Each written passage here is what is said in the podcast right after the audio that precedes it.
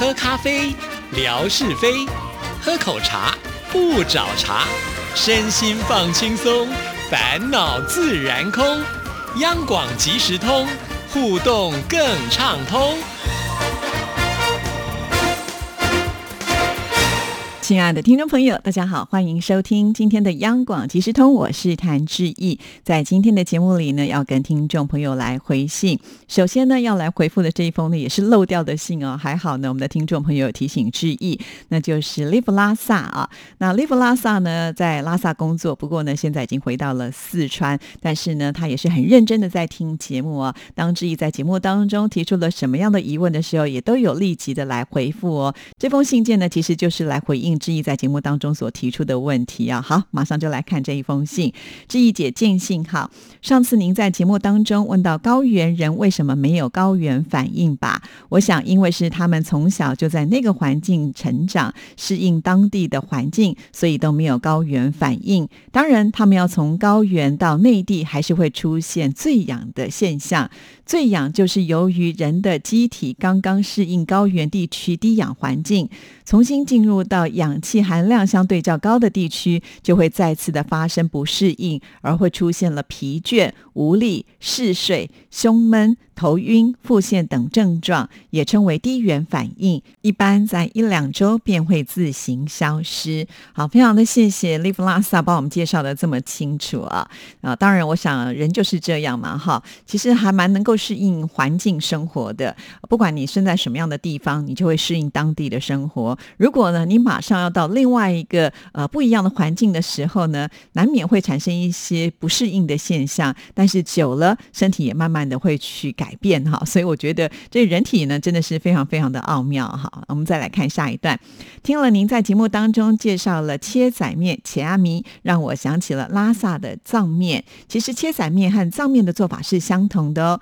藏面跟内地的任何面食吃起来口感都不一样。第一次吃的时候是很不习惯的，里面好像是夹生的。其实这是藏面的特色之一。藏面的量不多，我吃一碗不容易饱，所以藏面呢也是一种小吃。把藏面下到牦牛肉汤锅中，烫热了就可以将煮好的面再捞到碗里面，盛上一瓢极美味的牛肉汤，撒上一些牛肉丁，旁边再摆上一小碟酸萝卜。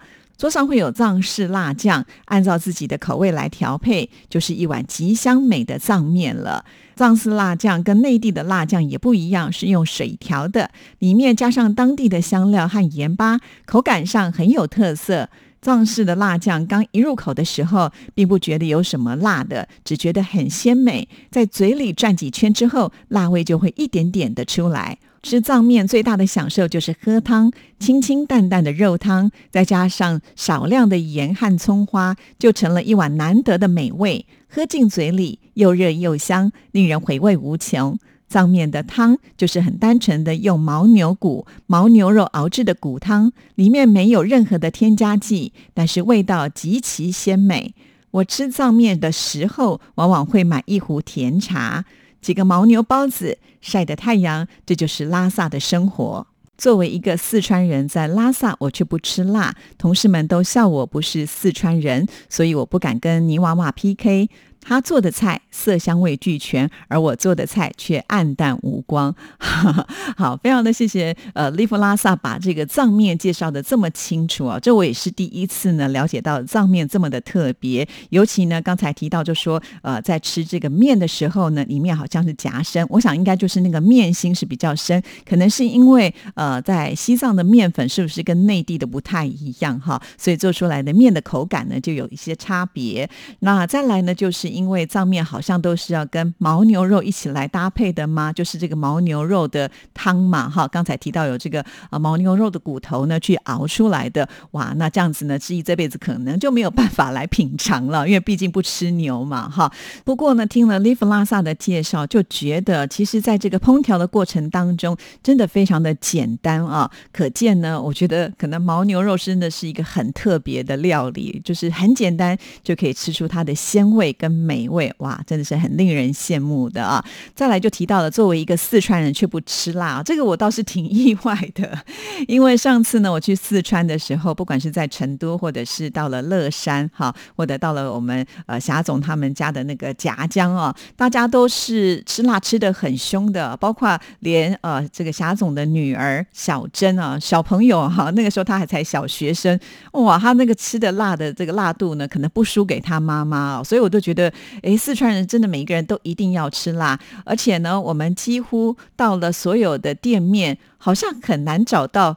不辣的食物哎，因为我们家小朋友 Q Q 他是没办法吃辣的，所以当时呢他在选择要吃什么的时候，确实会有一些困扰啊。最有意思的就是我们到一些餐厅去说，哎，这个辣不辣？老板说不辣不辣，就送过来，我们觉得还是辣，所以那个标准是不太一样的。因此在那边我就留下了很深刻的印象。大概应该没有不吃辣的四川人吧，却没有想到在我们的听众朋友当中呢，呃，利普拉萨就是最特别的一位了。那所以。一般来讲，我想可能你要自己料理的机会会比较多，因为到呃这个街上去的时候，可能都还是得要吃辣吧，哈。而且我觉得四川人的这个辣呢是偏麻辣，哈，那个麻的程度呢也是非常的强，哈。有的时候不小心啊咬到这个花椒啊，哇，那个简直就好像呢你的牙齿啊或者是舌头啊被打了麻针一样，一段时间呢好像都没有什么知觉。不过说真的，我觉得四川的那个花椒。很香，比我呢在台湾自己买到的呢还要来得香哈，这也是他们的特色之一吧哈。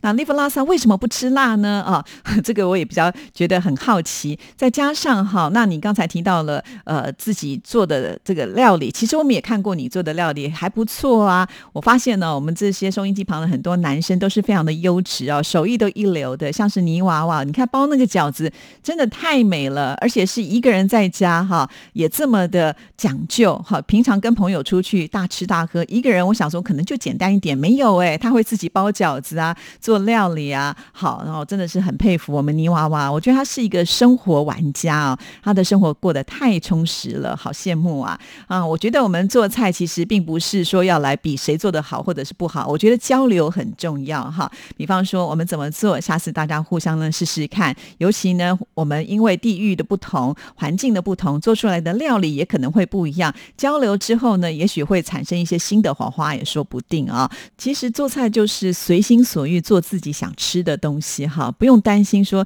到底要做的多么好啊才能够拿上台面。我不觉得是这样子想哦。希望我们的利弗拉萨呢也能够多多分享。好，那最后一段呢，还有一个问题啊，想要请教一个关于 DJ 的问题。我所理解的 DJ 是主持音乐节目的主持人，DJ 和主持人的关系是什么？你是 DJ 吗？谢谢。好，那这边我要。解释一下啊，DJ 这两个字呢，其实就是一个英文单字嘛，disc jockey，D I S C。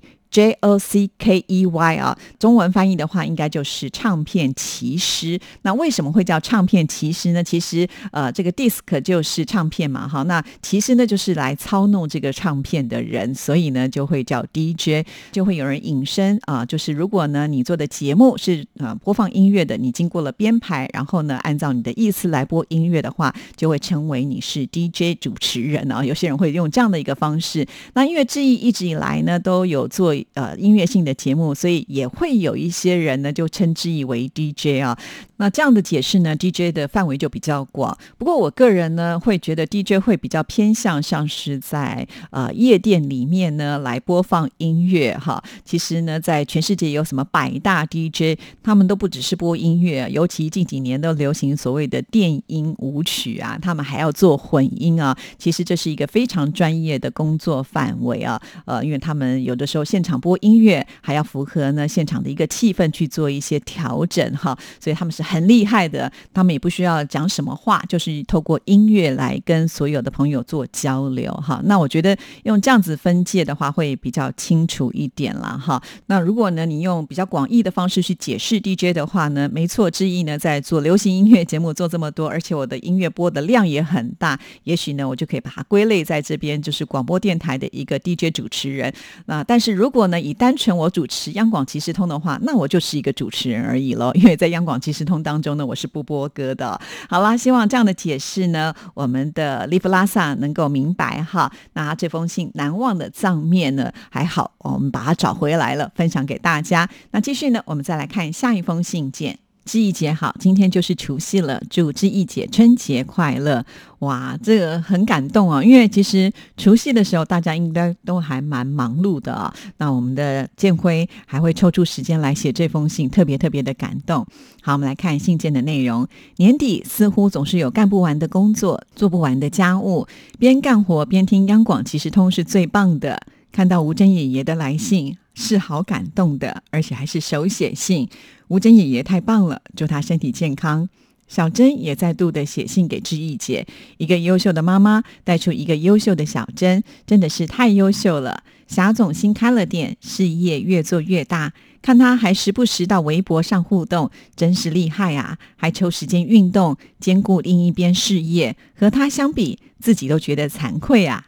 建辉也太客气了。其实就在我做这期节目的一早，我在划手机的时候就发现，哇，有人比我更早就贴文，那就是建辉啊。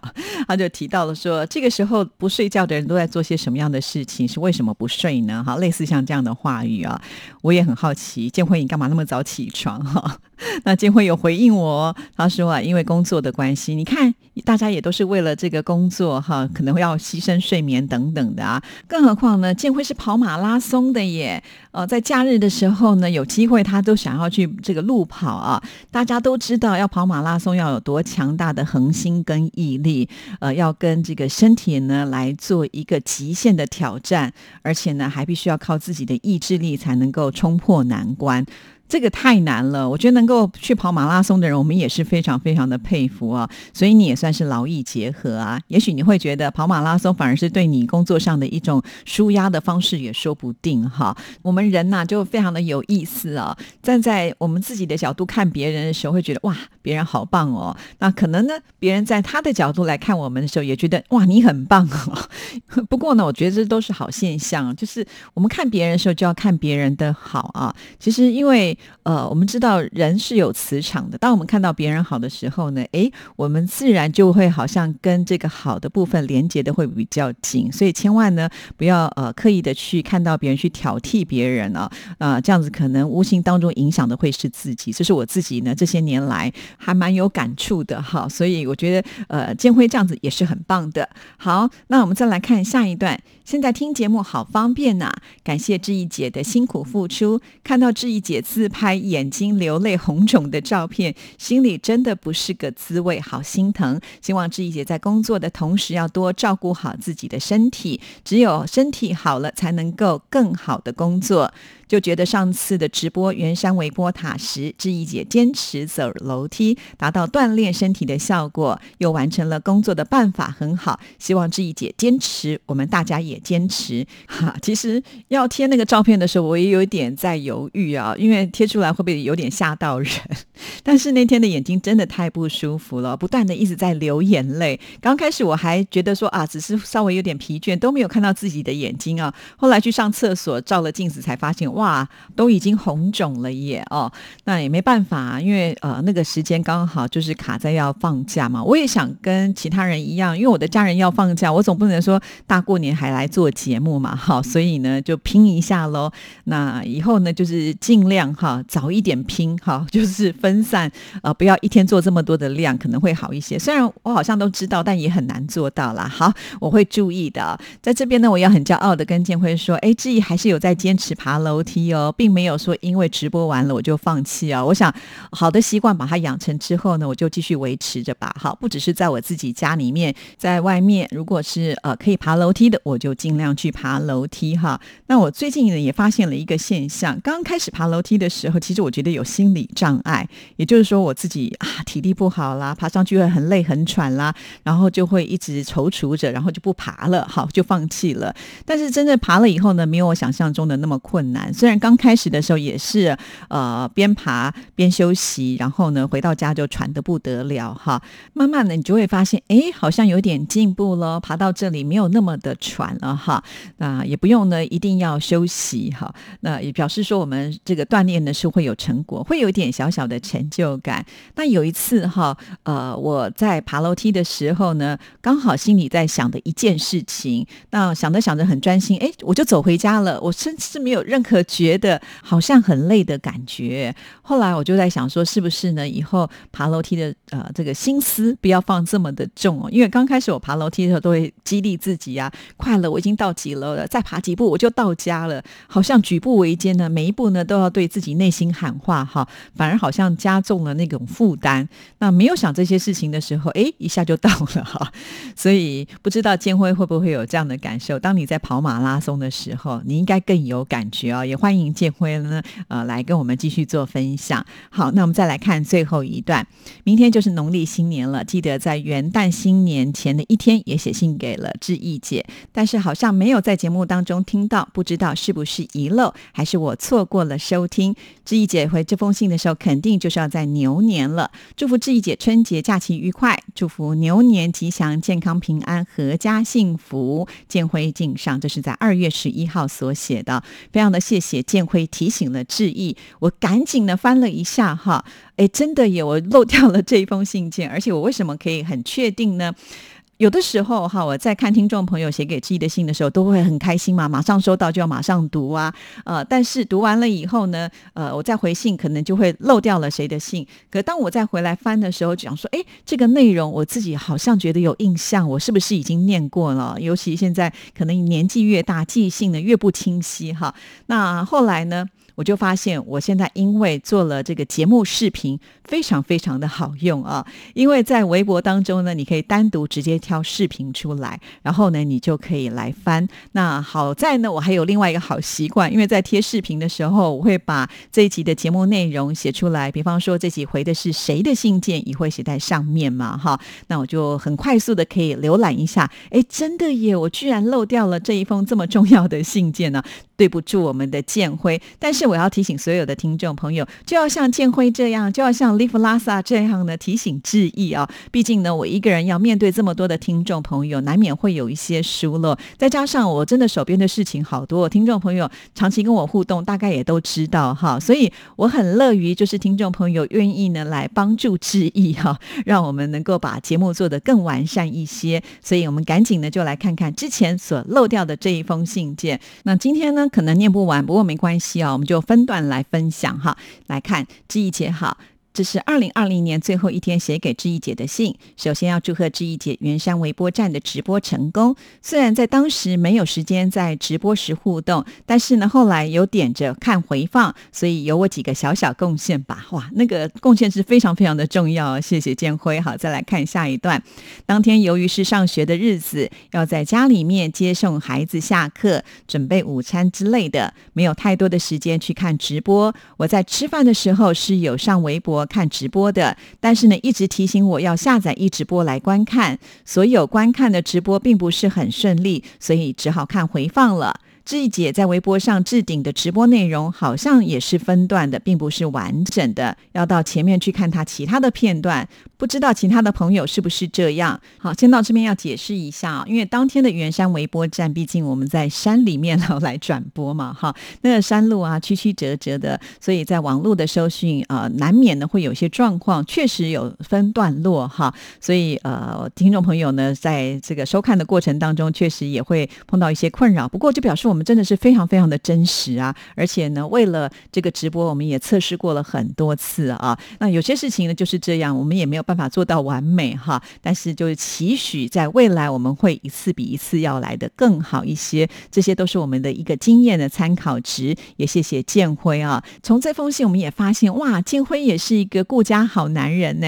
呃，自己要上班，然后呢还要兼顾孩子，中午的时候要把他接回家，还要做饭给孩子吃哦。这个真的太厉害了。如果我是孩子的话，我也会满心期待，就是回到家的时候能够吃到家里面热腾腾的饭菜啊。